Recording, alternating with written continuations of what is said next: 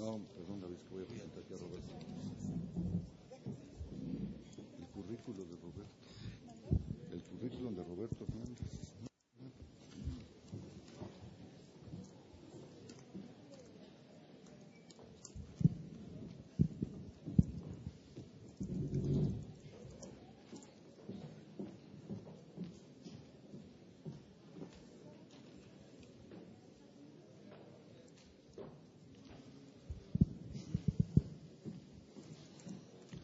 Bueno, vamos a, iniciar. Este, ya está con nosotros vía videoconferencia eh, Roberto Hernández, a quien me permite saludar. Roberto, ¿cómo, cómo estás? Agradecemos, como siempre, este, que hayas tenido la disposición a compartir con, eh, en este seminario pues, tus diversas experiencias. Y también este, eh, sabemos que se te dificultó venir al país y bueno, son dos motivos. Uno por el cual te queremos felicitar. Sabemos que tú y tu esposa, que también trabajó en Presunto Culpable, pues han sido recientemente padre y madre. Y este, que estás, pues obviamente también por presentar tu, tu examen de grado. Eh, eh, Roberto eh, estudió Derecho en México y Canadá. Actualmente estudia el doctorado en Políticas Públicas en la Universidad de California, en Berkeley. Él es profesor del Centro de Investigación y Docencia Económica, el CIDE, y junto con Laira Negrete desarrolló el documental que todos conocemos, Presunto Culpable, el cual ha recibido distintos galardones, entre los que se encuentra el premio Emmy a la mejor investigación periodística del año, los premios por el mejor documental del Festival Internacional de Cine de Morelia 2009, en el Festival Internacional de Cine de Guadalajara 2010 y en el Stand Film Fest de Londres 2010 y otros 13 galardones por su contenido político y de derechos humanos.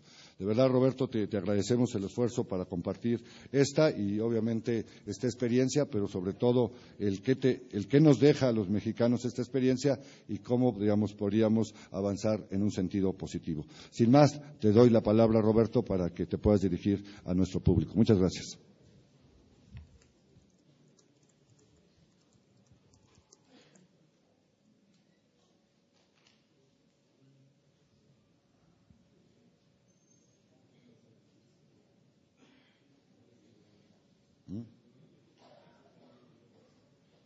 Roberto, este, podríamos iniciar en el momento que tú dispongas. ¿Cómo dice? Podríamos iniciar, Roberto, en el momento que tú dispongas y has hecho tu presentación ante eh, nuestro auditorio. Entonces, si, ah. si iniciamos con tu charla, si nos das favor, Roberto. ¿Qué tal? Muchísimas gracias. Perdón, no estaba yo escuchando el sonido. Buenos días a todos. Este, muchísimas gracias al, al, Instituto de Transparencia del Distrito Federal y a las autoridades que organizaron este evento. Este, pues miren, eh, soy, eh, ya me presentaron, eh, me tocó ser el director y productor de la película Presunto Culpable, que imagino que, que la mayoría de ustedes conocen.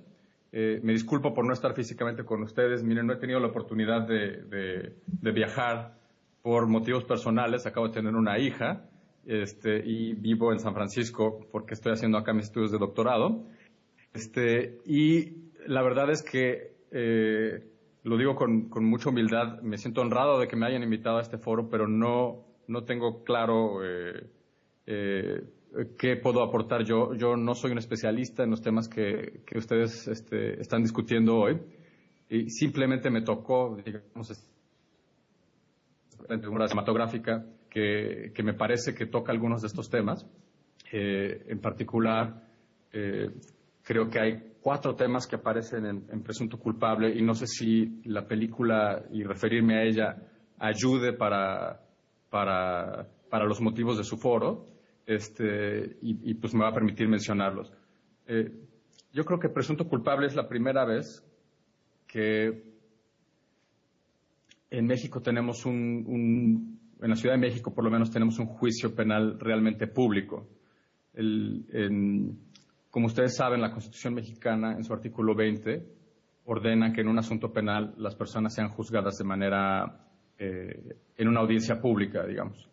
Este, eso tiene pues, varios alcances. Hay que explorar qué significa eso. Ese es uno de los temas que hay que tocar.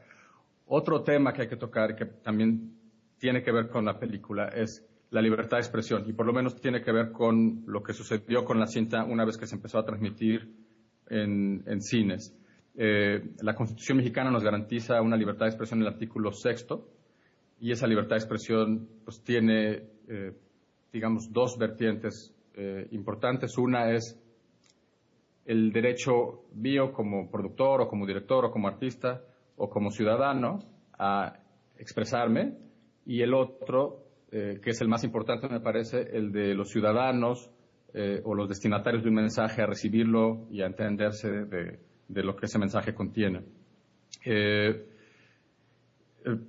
un tercer tema que está presente en esto es el derecho a la información. En, en su artículo sexto, nuevamente, la Constitución mexicana dispone que el Estado debe garantizarnos el derecho a la información y nuevamente qué significa ese derecho y, eh, a qué está obligado realmente el Estado. Eh, y finalmente también está en el artículo sexto de la Constitución un derecho garantizado por la Constitución a la vida privada de las personas. ¿no? El Estado debe proteger, dice la Constitución, eh, debe proteger la vida privada y los datos personales en los términos que establezcan leyes secundarias. ¿no?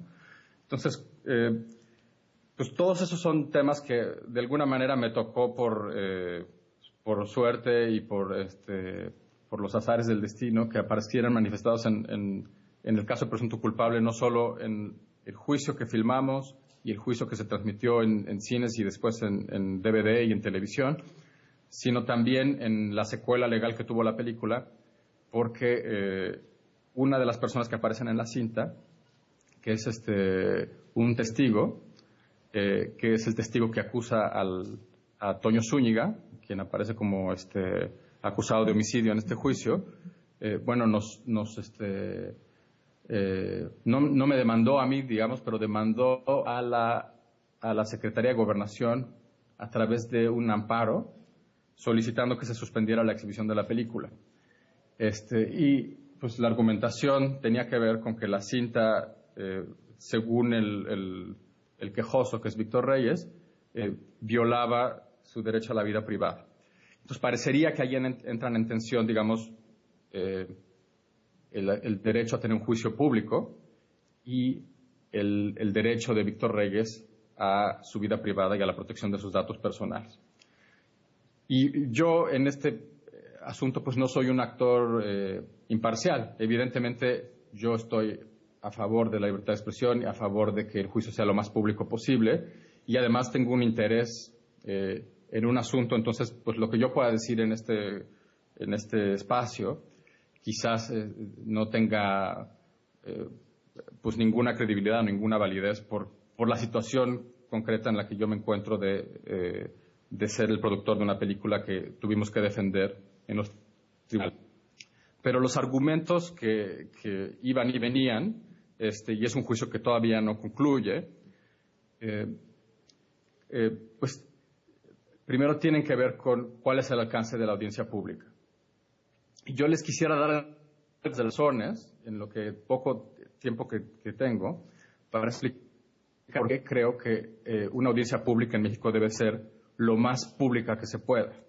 Este, y mis razones tienen menos que ver, que ver con lo que el juicio penal tiene en una sociedad democrática. Eh, para mí un juicio penal lo que tiene que lograr es que la policía rinda cuentas de la manera más amplia posible sobre eh, la forma en que se investiga un delito, sobre la forma en que se trata a un acusado cuando está detenido, eh, sobre eh, el desempeño de los jueces, sobre la forma en que la Fiscalía presenta unas pruebas y, sustenta una acusación en un juicio. Entonces, todos estos temas, todos estos objetivos, digamos, se facilitan inmensamente cuando el juicio es lo más público posible. Y para mí público, la palabra pública significa que ciudadanos que no tienen nada que ver con el proceso, familiares del acusado o familiares de las víctimas del delito, o curiosos o académicos, eh, cualquier persona pueda asomarse a ese juicio y ver y entender cómo se está desempeñando la autoridad en cada una de estas funciones, en su, función de acusar, en su función de, investigar un caso, este, y que pueda ver también cómo se está desempeñando un abogado defensor en su función de defender al acusado. Yo creo que eso es eh, el antídoto más importante que podríamos tener contra la corrupción que hay en México. Y ese es el antídoto más importante que podríamos tener contra la impunidad que hay en México.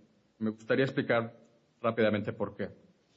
Eh, México lleva, como todos sabemos, muchísimos años invirtiendo enorme cantidad de recursos, una enorme cantidad de, vidas además, en tratar de ponerle un freno a la delincuencia y a la criminalidad. Pero estamos emprendiendo esta batalla con una policía que eh, tiene unos altos índices de corrupción. Y lo digo no como una opinión, sino hay datos objetivos que nos demuestran que, hay una gran cantidad de corrupción en la policía. Entonces, cuando un Estado o un gobierno invierte dinero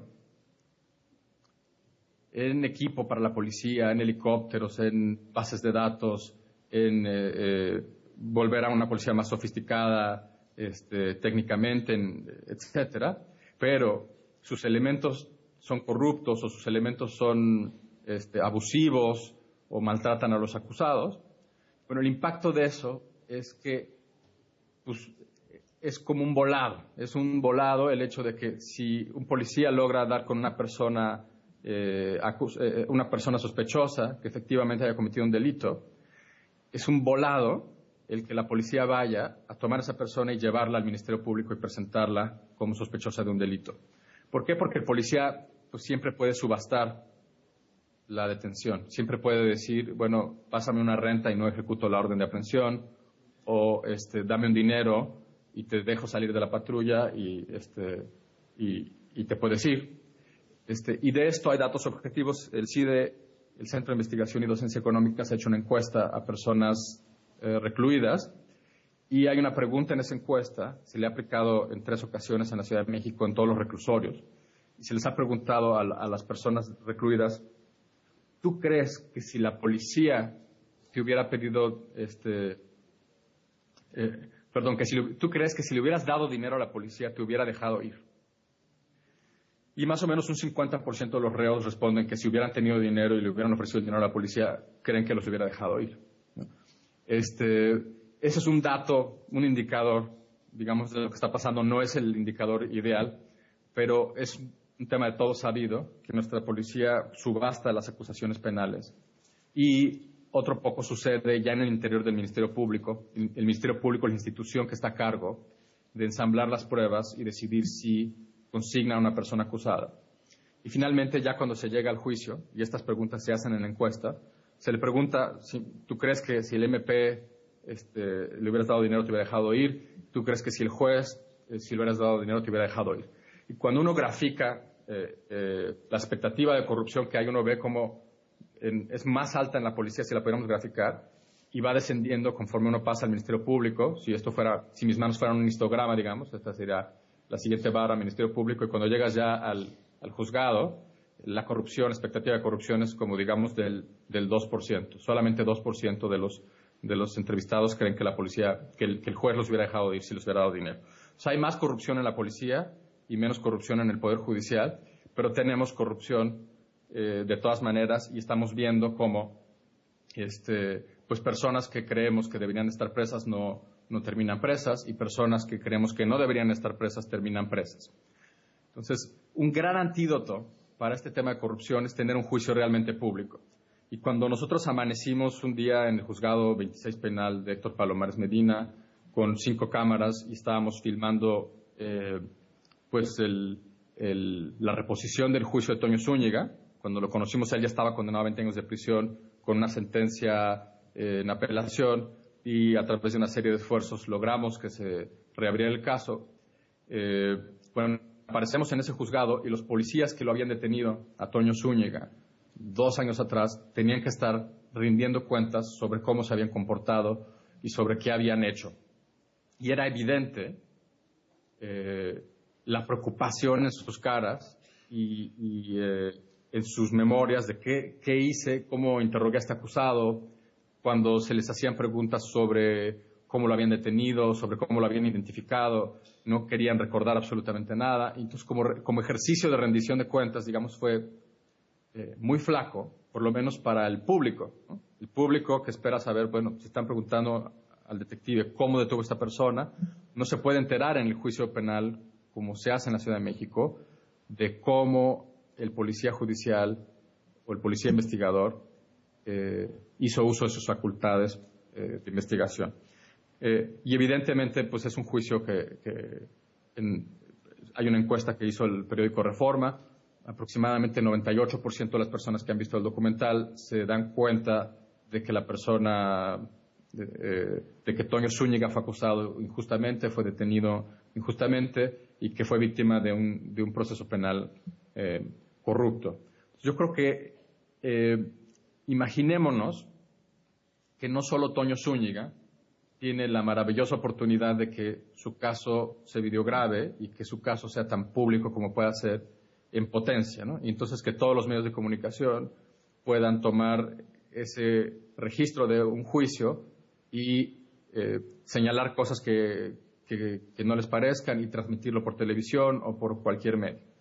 Este, bueno, eso a la larga lo que haría es que sería políticamente insostenible tener policías mal preparados eh, y sería bastante evidente tener policías eh, eh, que, no están a la altura de las circunstancias o que no investigaron un caso y por lo tanto eso en sí mismo haría que la policía fuera de mucho mayor calidad en el largo plazo. ¿no? O sea, con cada juicio penal que hubiera que fuera tan público como este, creo que eh, empezaríamos a ver, pues, a aparecer a los mismos jueces, a los mismos policías, pero mejorando su comportamiento y su desempeño dentro de ese juicio.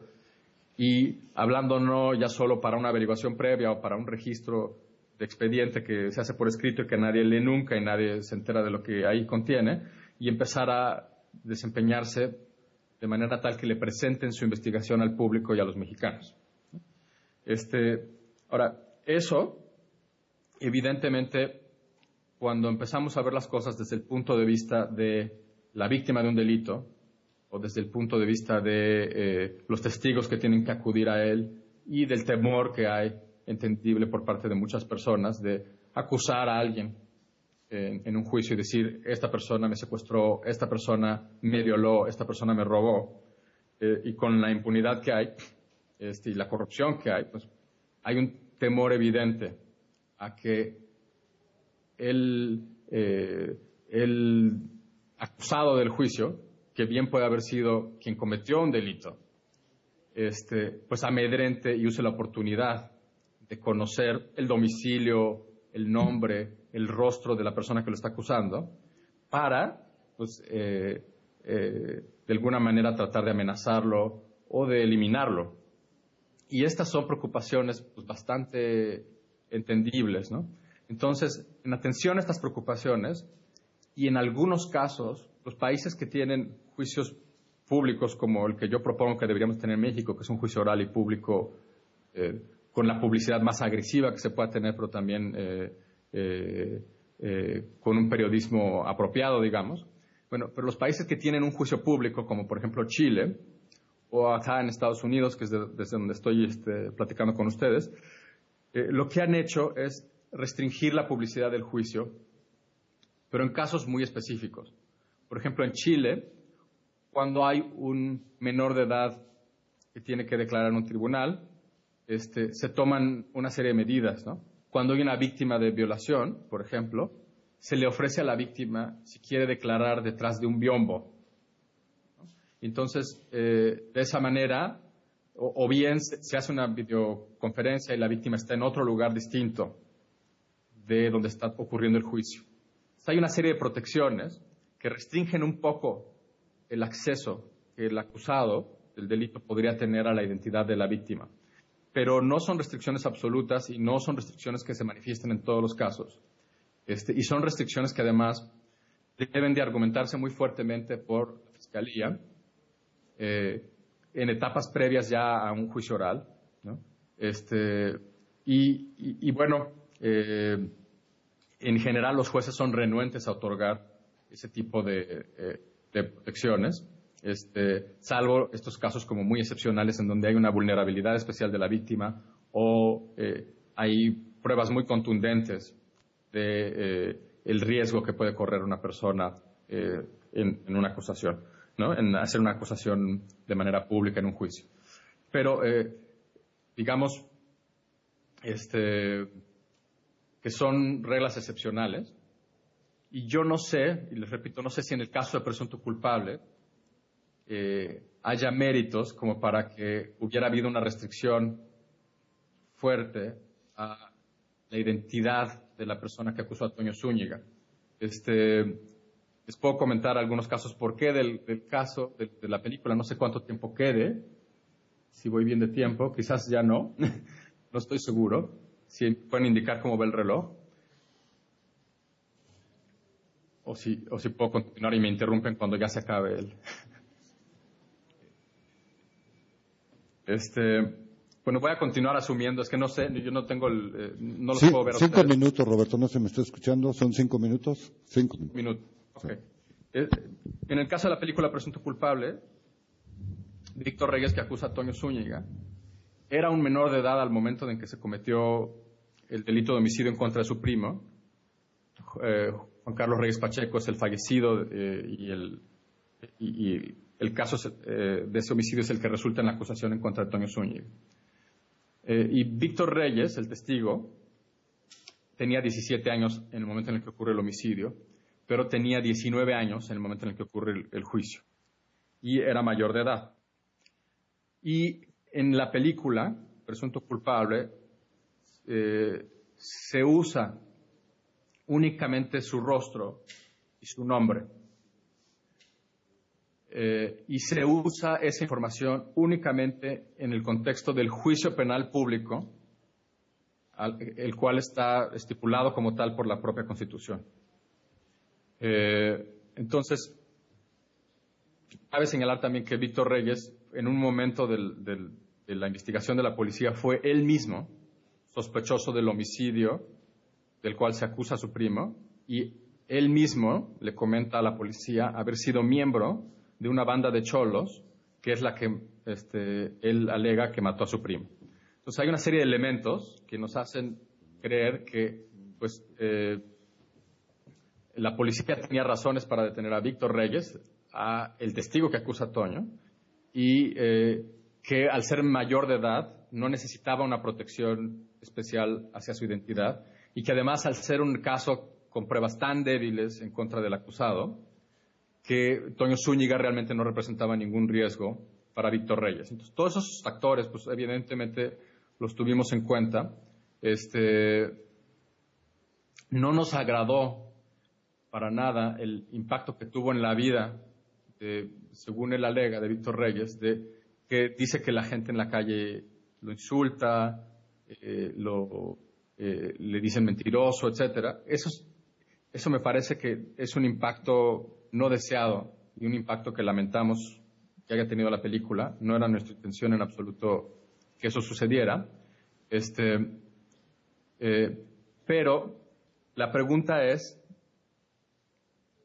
¿qué tanto podemos limitar la publicidad del juicio en nombre de salvaguardar estos datos como el rostro y el nombre de una persona. Y yo creo que uno puede, para hacerse este ejercicio, y ya con esto concluyo, considerar que datos personales hay muchos. ¿no? O sea, yo tengo eh, entre datos personales míos, ¿no? mi origen racial, mi origen nacional, mi nombre, mi cara, digamos, mi preferencia sexual, mi estado de salud, mi religión, eh, mi domicilio, creo que ya lo dije, mi teléfono. Eh, hay una serie de datos personales amplísimos, ¿no? pero dentro de estos datos personales, yo no estoy seguro que todos merezcan el mismo nivel de protección. Y la Constitución mexicana no establece ninguna directriz al respecto. La Constitución simplemente dice que se protegerá el derecho a la vida privada y a los datos personales de, una persona. este, en los términos en que las leyes establezcan.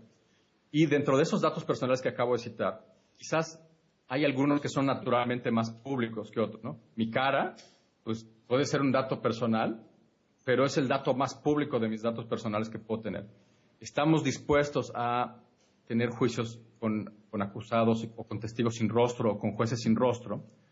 Pues yo creo que no. Y habría que ver cómo ha funcionado tener juicios con jueces sin rostro en otros países o juicios donde se puede hacer una denuncia totalmente anónima y no te enteras nunca de quién es la persona que te acusó, o denuncias completamente anónimas como se practicaron en, en la Alemania comunista o en, la Rusia de Stalin, en donde tú podías de repente ser denunciado y acusado y detenido e interrogado sin que te enteraras jamás de quién fue la persona que te acusó.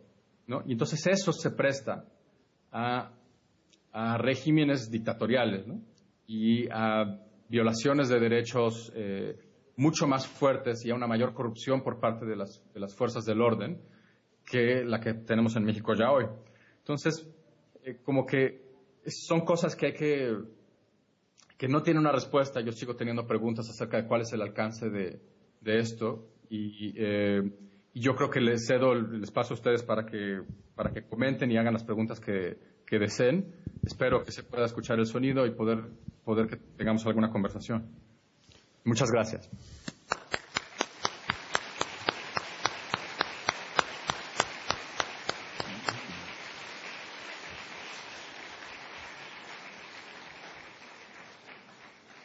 No, gracias a ti, Roberto, de verdad. Este, no sé si escuchaste al principio, aparte de saludarte, te felicitábamos a ti y a tu esposa por haber sido recientemente padre y madre. De verdad, felicidades y agradecemos este, tu, presencia.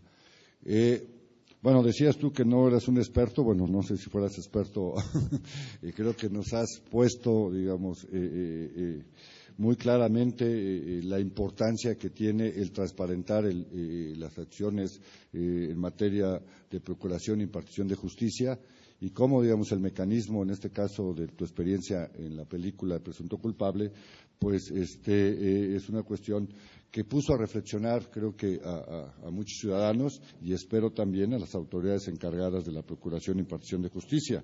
Yo, en el caso específico, sé que en el Distrito Federal por ejemplo, tu película fue exhibida a todos los miembros del Tribunal Superior de Justicia del Distrito Federal, en el propio tribunal, en diversas funciones, y que hay algunas iniciativas en el Distrito Federal, en la propia Asamblea Legislativa, para ver la posibilidad de que algún tipo de juicios este, se pudiesen este, videograbar y que la gente pudiera tener acceso a estas grabaciones de determinados juicios.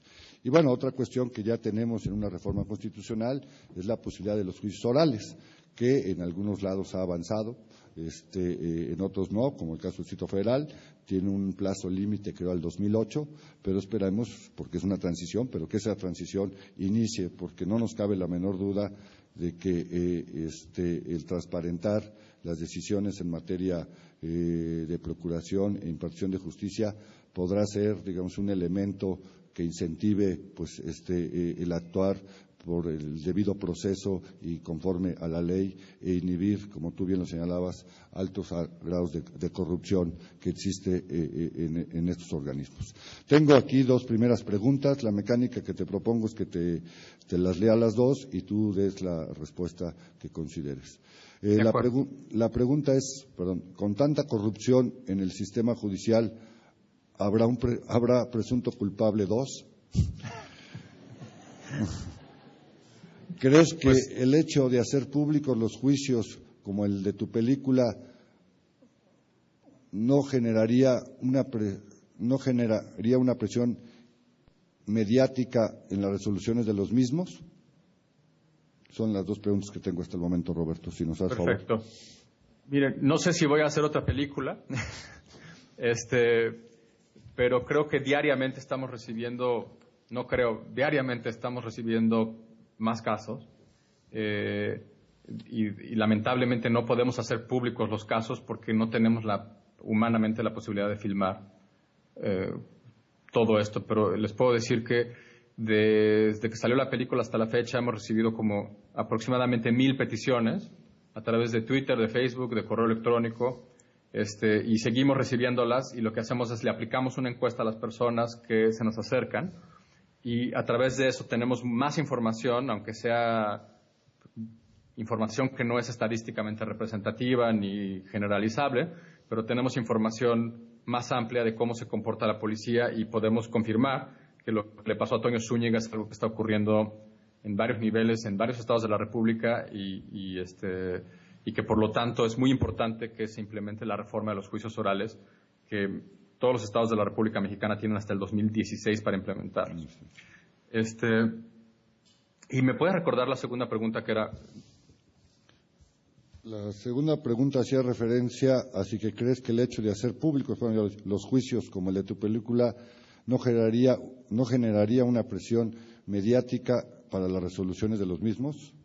Yo creo que eh, es una gran pregunta y em, la respuesta corta es que esa presión mediática ya existe hoy. Y existe una presión mediática bastante poco útil. Eh, y la voy a plantear así. lo que ocurre normalmente es que nosotros, todos los, seres humanos, no solo los mexicanos, sino la raza humana en general, eh, nos imaginamos víctimas de un delito con mayor frecuencia que imaginarnos víctimas de una acusación penal falsa. Todos podemos creer que nos va a caer un secuestrador o que nos van a robar o que nos van a este, atacar, pero nos podemos imaginar muy pocas veces que nos pueden acusar penalmente. Eh, y entonces e, ese sesgo, que es un sesgo psicológico, lo tienen también los periodistas. Y lo que la policía tiene que hacer a veces es únicamente eh, hacerle cosquillas a ese sesgo para que eh, con un boletín de prensa este, puedan decir, la policía detuvo a, qué sé yo, la rana o el sapo, o le ponen un apodo a alguien. A Toño Zúñiga le pusieron el largo. Este, y aquí está, el homicida de Iztapalapa, punto, ¿no? Este, y no solo hacen eso, sino que conducen procedimientos de identificación que, violan todos los estándares de, la ciencia. Por ejemplo, hace poco el gobernador de Nuevo León, eh, el gobernador Medina, dice, bueno, detuvimos a tal persona, confesó, y aquí está su fotografía en Twitter, para que todas las personas que eh, hayan sido atacadas por esta persona, pues vengan a denunciar. Y evidentemente eso es una manera de sesgar a cualquiera que vea la fotografía para que vaya y presente una denuncia sin que haya ningún control científico sobre esa acusación. Entonces, y luego los medios, finalmente a veces nada más toman el boletín de prensa que saca la Procuraduría, lo imprimen y tal cual dicen, bueno, se detuvo al secuestrador tal o al, director del cartel tal, ¿no? y sin que haya normalmente ninguna verificación de la información. Entonces, la experiencia que tuvimos con presunto culpable fue justamente de hacer las cosas en contracorriente, que es decir, bueno, vamos a investigar esta acusación a fondo antes de publicar cualquier cosa.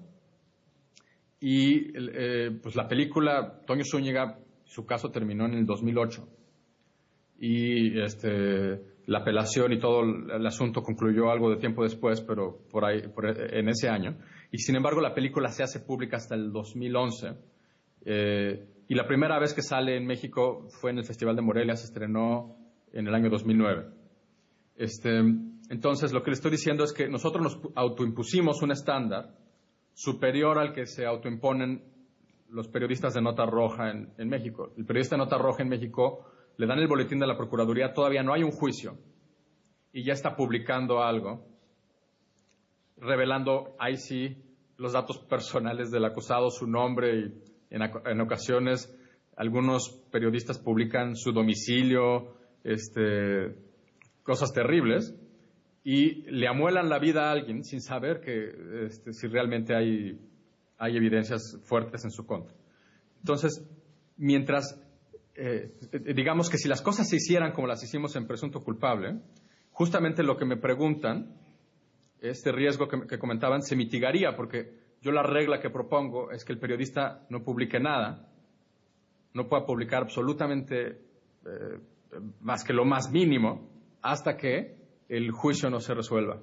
Y eso es un estándar bastante alto. Hay países, por ejemplo España, que acaba de decir que en casos de delitos graves, un tribunal, un tribunal en Madrid acaba de decir que, este, que, en casos de delitos muy graves como de secuestro, etcétera, que sí se vale que el diario publique el nombre del acusado.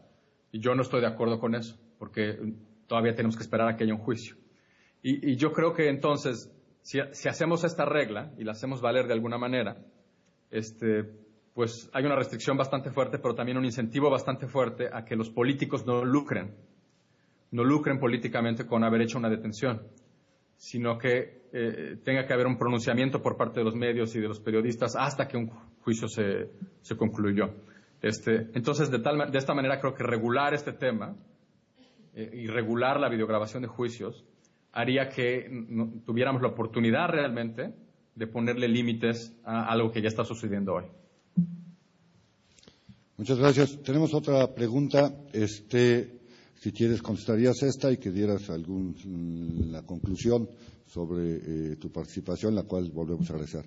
¿Qué ha pasado con el abogado defensor de oficio de Toño Zúñiga, ya que, como sabemos en la propia película, este presentó una cédula falsa, si ha habido algún proceso sobre él? La otra, si se ha iniciado algún procedimiento también en contra del juez Palominos y de la Ministeria Pública que ejerció la acción penal en contra de Toño Zúñiga. Eh, bueno, con el defensor no sé qué ha sucedido. El defensor que, que, falsificó su cédula profesional, pero es una gran pregunta porque me permite hacerles un comentario sobre que tiene mucho que ver con el acceso a la información pública y que es algo que no está ocurriendo hoy. Y, ojalá y alguien lo pueda retomar, que alguno de ustedes lo pueda retomar y hacer algo al respecto.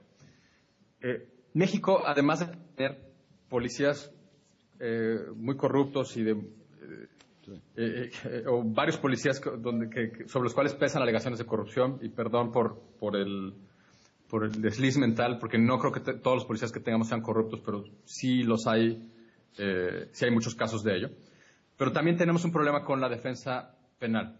O sea los defensores tanto públicos como privados tenemos defensores de muy mala calidad y de excelente calidad también.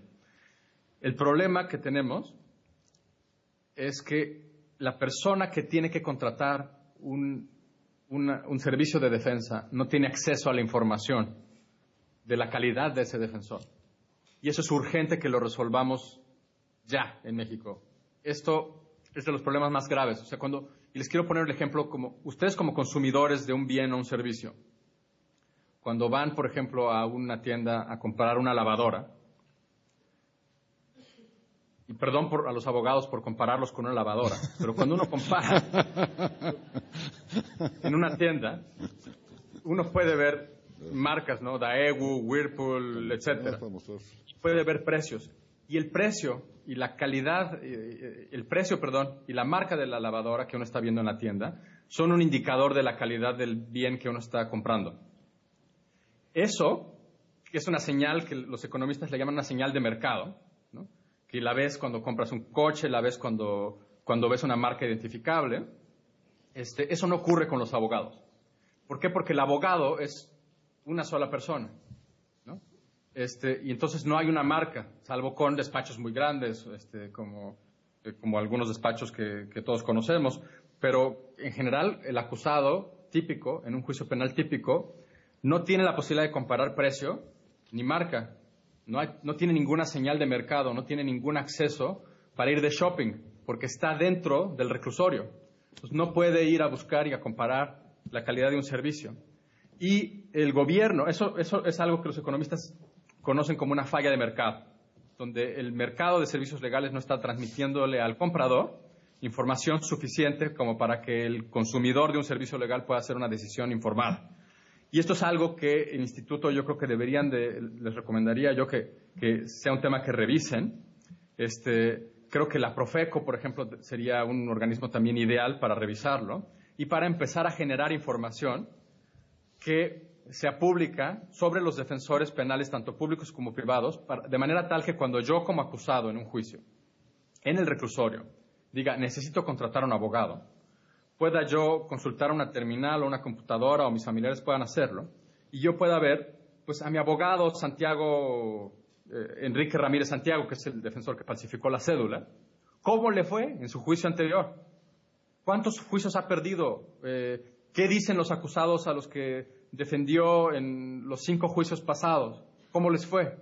Este, ¿Le pidieron dinero para, para, corrupción o no? Este, o sea, hay una serie de, datos que, que le toca, yo creo, al gobierno recolectar porque los acusados no lo pueden hacer cuando están dentro del reclusorio eh, y porque es información que cuesta generar y porque aquí hay una falla de mercado muy fuerte.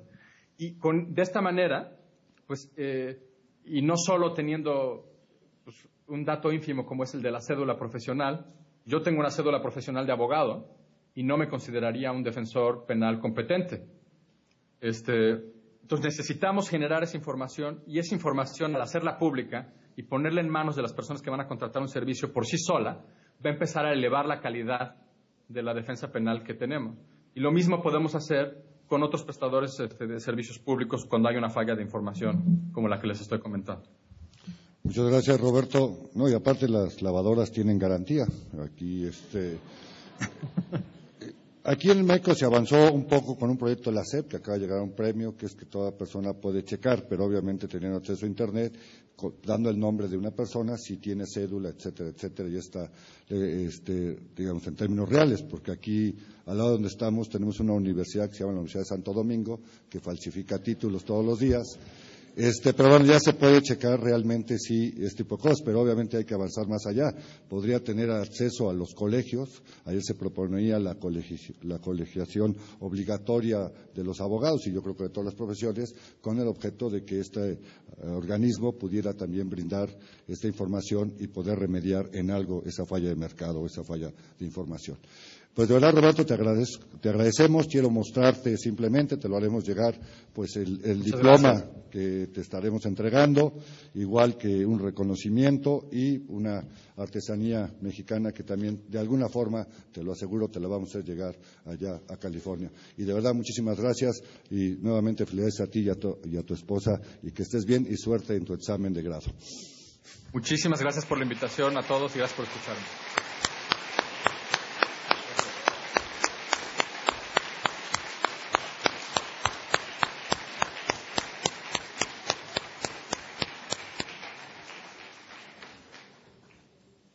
Pues bueno, vamos a dar un receso de diez minutos para iniciar eh, la, la, mesa siguiente y posteriormente la clausura.